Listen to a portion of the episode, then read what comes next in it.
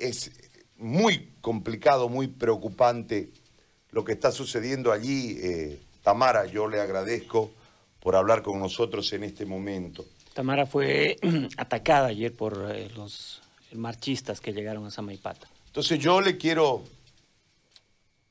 sé que va a ser seguramente complejo para usted volver a recordar el, lo ocurrido, pero que nos cuente, por favor, con detalle, eh, usted que ha pasado de ser una observadora en su rol de periodista a transformarse en una víctima y parte de esta acción delincuencial, abusiva, eh, criminal en contra de una población, en contra de los pobladores de un, sitio y, y, en un, no sé, no sé cómo catalogarlo, el hecho, habida cuenta de la situación, porque si tuviésemos una situación distinta sin pandemia, uno puede estar en desacuerdo con los bloqueos por un tema de principio democrático y de respeto a la Constitución, pero sin ninguna duda eh, este escenario al haber eh, esta enfermedad que nos golpea, que nos quita gente, que nos está matando, y este marco uno no logra darle una definición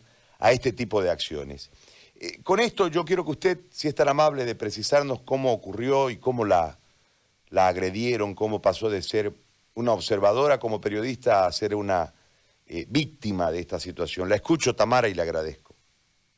Buen día, muchas gracias Gary, un gusto de saludarte y saludar a toda tu audiencia.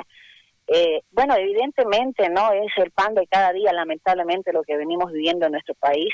Las agresiones a los periodistas, a todos los, periodistas, los que estamos tratando de eh, canalizar justamente lo que pasa eh, en cada momento y en cada, en cada espacio geográfico de nuestro país a la, a la población. Bueno, antes de acercarme al lugar donde estaban eh, donde estaba toda esta turba del eh, movimiento socialismo estuve hablando con el alcalde municipal porque eh, justamente un colega me llama y me dice Tamara hemos sido rebasados aquí en la zona del surtidor y este nos hemos tenido que resguardar irnos a nuestras casas porque han llegado con piedras, armados, estaban algunos con los ponchos, dice, con mascarados, etcétera. Eran como unos, unas 100 personas aproximadamente. Yo no estaba en ese momento en el lugar de los hechos, así que eh, lo, lo, llamo al alcalde Flavio López, eh, quien eh, horas antes habíamos conversado con él en una conferencia de prensa, nos estaba informando que había ido, que había mandado a un funcionario público hasta la zona del fuerte a pedir a través de una carta que eh, se desbloquee la ruta de manera pacífica. Entonces eh, le dije, lo llamé y le dije, mira, mira Flavio, este está pasando esto en la zona de surtidor, ¿por qué no manda a las fuerzas policiales que para variar aquí solo son cuatro o cinco la, los eh, los policías que tenemos? Entonces, sí, sí, sí, me dice, yo yo voy a llamar, pero déjenlo pasar, déjenlo pasar, me dice, porque si están, están pasando solamente. Entonces digo, pero esto está pasando ahora, usted está en el lugar de los hechos, o sea, ha ido a mirar, le digo, ¿no? Como autoridad, obviamente, ¿no? Y me dice, no, no, no, no estoy, me dice, no estoy, me dice, entonces, pero yo estoy yendo ahora para verificarlo, digo, si lo que usted me está diciendo es verdad. Entonces, después lo llamo, le digo, no, todavía sí, pero llame, le digo a la fuerza policial para que vaya y mire y, y pues trate de resguardar la situación. Sí, sí, ya los he llamado, me dijo. Entonces me fui, me fui con mi hermano, que también es periodista, nos fuimos, llegamos al lugar, bajamos, bajé de la moto y me acerqué filmando, o sea, traté de acercarme filmando la situación y pidiéndoles a, hablar con algún representante de, del grupo. Entonces, eh, bueno, mientras más me acercaba, obviamente ya fui, estaba haciendo a piedrada, me estaban llegando piedras, piedras, piedras, y bueno, a veces la pasión del periodismo es así, ¿no? Seguí avanzando, no, no me retrocedí, no retrocedí, entonces seguí avanzando y, y pidiendo a alguien con quien conversar, pero este lamentablemente, eh, bueno, una piedra nomás me llegó en la pierna izquierda y se acercaron un grupo de jóvenes, eran como unos, no sé, unos siete, ocho jóvenes que eh, querían quitarme el celular Le dije, no, no tienen por qué quitarme el celular, soy de la prensa, quiero conversar con alguien, le dije. No, no, no, que quítanle. Y lamentablemente jovencitos, o sea, es una pena ver joven, jóvenes que tal vez es una apreciación muy personal, pero me atrevo a decir que incluso parecían hasta, no sé, medios, medios drogaditos, así, o sea, no los vi tan, estaban enardecidos, ¿no? Entonces, gracias a un grupo también de jóvenes de, aquí del lugar de Chamaipata, que eh, estaban a unos 3, 4 metros de mí, a un, a un lado, este, empezaron a tirarles piedras para, me imagino obviamente para, para que me soltaran, ¿no? Entonces, eh, y gracias a eso, a ese descuido, a esa, a ese descuido prácticamente que, que tuvieron conmigo, pude zafarme y correr, ¿no? Y correr y obviamente ya eh, seguir mi ruta, escapar por otra, por otro lugar, ¿no? porque llamaban a las mujeres, decían, venga mujeres, venga mujeres, venga mujeres. Entonces no apareció ni una mujer. Y la verdad que no sé, se descuidaron de mí, como le digo, y pude escapar. Esa fue la situación y bueno, me vine aquí a, a, querer presentar una denuncia a la policía, a la fiscalía, pero lamentablemente no había nadie. Y, y bueno, nos quedamos así, ¿no? nos quedamos así con todavía con la con la intención de, obviamente de hacer la denuncia respectiva, ¿no? Tamara, ¿pudo notar si estas personas que con las que le, tocó eh, conversar son de la zona, son del lugar, de poblaciones cercanas, de alguna comunidad, o son ajenos a, la zona? No, no son, eh, mire, ellos no, no son de la zona, no eran de la zona, y justamente también eh, preguntamos esto al alcalde municipal si había gente del movimiento socialismo de aquí de Samaipata que estaba participando de este bloqueo y nos dijo que sí habían algunos eh, y que eh, también venían de Pampa Grande y de Mairana, no, sobre todo nos dijo, ¿no? Pero yo ahí en esa en esa turba, en ese grupo que pude observar, no vi a nadie conocido de aquí de Samaipata y eso justamente también era la molestia de eh, los pobladores del municipio, porque, claro, eh, más indignación todavía decían cómo van a venir a bloquearnos gente que no son de acá. Entonces, imagínese triplicada la situación en cuanto a en cuanto a molestia, en cuanto a bronca, porque obviamente los ciudadanos amaipateños están muy molestos por esta situación. Como usted lo decía hace un momento, ¿no? Sumado a la pandemia, eh, sumamos esto, sumamos un montón de detalles y cosas que eh, la verdad que hacen de que el tema de, la pandemia se, se, quede a un lado y se quede pequeño incluso ante la situación, ¿no? Hace instantes conversamos con don Rodi Paniagua, que es cívico de Samipata, y él mostraba cierta extrañeza al indicar que habría cierta protección del municipio con algunos de los bloqueadores. ¿Usted qué sabe al respecto? Eh, no estoy entendiendo a qué se refiere con cierta protección. A ver, si me puede explicar, por favor, mejor. Que se habían quedado en su casa. ¿Él? Los bloqueadores. Que los grupos, estos bloqueadores, tendrían cierta afinidad con el alcalde, con la alcaldía, y que tendrían, incluso estarían bajo la protección del municipio. Ah, ya, ya, ya. Ok. Sí, escuché también eh, esas versiones, escuché de algunos vecinos eh, que habían escuchado y habían visto además que cuando pasaba la turba por el, la por el domicilio del alcalde municipal que está también justamente sobre la carretera estaban eh, tirándole piedras también a su inmueble. Y él les había dicho no pues no tiren ahí porque esa es mi casa entonces dejaron de tirar.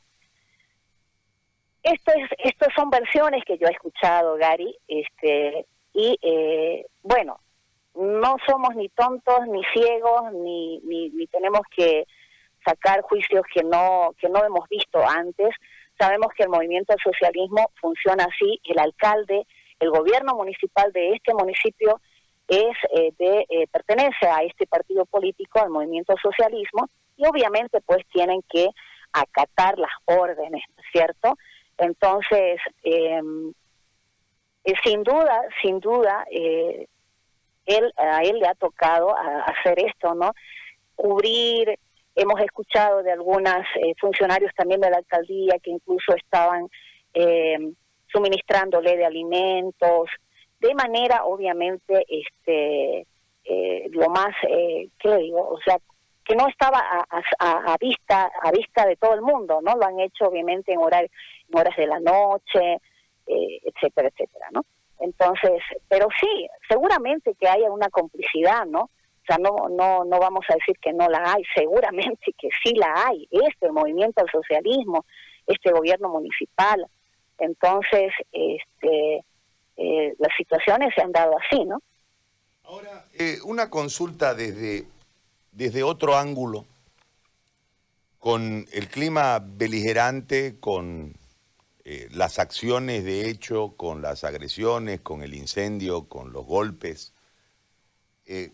¿Cómo está la población en líneas generales? ¿Cómo está el samaipateño? ¿Está con miedo? ¿Está atemorizado? Este, ¿Está con eh, ganas de reaccionar? ¿Cuál es el, clima desde la gente de Samaipata? Mira, inicialmente, eh, Gary, obviamente el, el miedo, ¿no? El miedo, pero sobre todo de la gente adulta, ¿no? De los adultos mayores, de la gente mayor, eh, de algunos, obviamente, ¿no? De mujeres, sobre todo estoy hablando, ¿no? Porque escuchan que se han entrado, se han entrado, se están entrando al pueblo, ¿no? Eso fue el, primer grito, digamos, ¿no? De alerta. Entonces, y están armados y vienen de manera violenta. Entonces, eh, obviamente sí, por favor, resguardarse en sus casas, cierren sus puertas, ¿no? Esa fue, digamos, la primera, el primer grito de alarma, por así decir. Pero obviamente que hay jóvenes que el resto de los ciudadanos, jóvenes, incluso sí, también mujeres, obviamente, este, salieron, ¿no? Salieron y la gente está, está, bastante, los pobladores están molestos, estaban muy molestos y más anoche eh, sonaron las campanas de la iglesia convocando a la población, eh, se han reunido aquí en la plaza y este, jóvenes, eh, mujeres, bueno, de todo, ¿no? De todas las edades, para justamente salvaguardar esta, bueno, pensaban que iban a entrar hasta hasta hasta el centro, ¿no? De, de, de, pero eh, más bien que no se dio esa situación, pero sí se vinieron armados eh, con cuchillos los, jóvenes, sobre todo usted sabe cómo son los jóvenes. Eh, con esa con esa energía, con ese impulso de defenderse, de defender también obviamente su sitio, su población. La gente estaba muy y está todavía molesta, molesta con esta situación, eh, sobre todo porque se le pidió desde el inicio al alcalde municipal que vaya y, eh, y, haga sus gestiones como autoridad, como primera autoridad municipal, de desbloquear a esta gente. Vinieron el sector turismo, transporte, eh, productores, bueno, toda la ciudadanía se ingresó a las oficinas de la alcaldía municipal, el alcalde no quiso salir, mandó al secretario administrativo Norberto Borda para que converse con esta con la con la ciudadanía y este y obviamente pues eh, tratando de, de de aminorar, digámoslo así, la situación.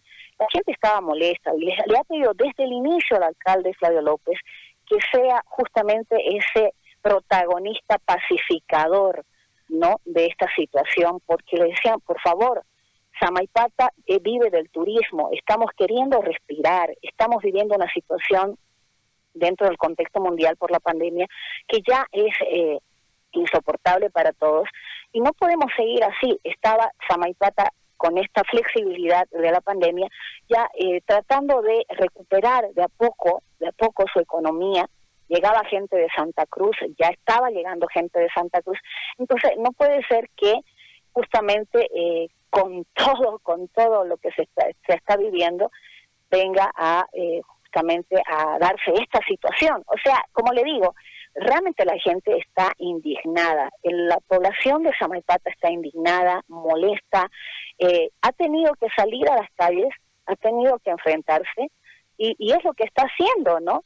Y está y está esperando justamente la, la, la, fuerza policial para que de una vez eh, dé solución a esta situación. Está llegando, ha llegado a las 8 de la mañana, más de 100 efectivos de la UTOP que vienen de Ocono, ya, eh, que están aquí, estoy en la plaza principal, y bueno, la gente los ha servido con desayuno, con un cafecito, con pancito, los están atendiendo, porque obviamente están con la, con la mejor intención de que ellos sean los eh, justamente los canales de, de, paz y que de una vez se, se restablezca de nuevo la tranquilidad en nuestro pueblo, ¿no? Siguen los bloqueos, eh, Gary, en la zona del fuerte, siguen los bloqueos. Hace un momento me llamó un vecino que tiene eh, una propiedad en la zona del fuerte y me dice, Tamara, están entrándose los bloqueadores hasta mi, hasta mi, eh, mi zona y están agarrando de rehén a la gente que encuentran. Entonces él ha venido en este momento a pedirle a la fuerza policial que vayan y miren, intervengan. Estoy mirando en este momento que eh, están, están ellos ya embarcándose en, en, sus, en los micros que han llegado, en sus camionetas, eh, para, para irse no sé dónde, pero es lo que, lo que estoy viendo en este momento. Tamara, muy amable por eh, esta explicación y por contarnos lo que está sucediendo allí. Intentamos nosotros enfocar desde todos los ángulos posibles. Muy amable, muchísimas gracias por, por este contacto y con esta narrativa. Lamentar la agresión de la que fue víctima y, y solidarizarnos con este momento. Sé que nada alcanza porque en realidad, más allá de la agresión, el, momento de temor eh, debe ser difícil inclusive de, recordar, pero yo le agradezco por, por la interés para contarnos y por la interés de seguir informando desde allí. Le agradezco muchísimo, muy amable. Muchas gracias a usted, Gary. Un gusto. Hasta luego. Tamara Gutiérrez, periodista de Samaipata. Eh,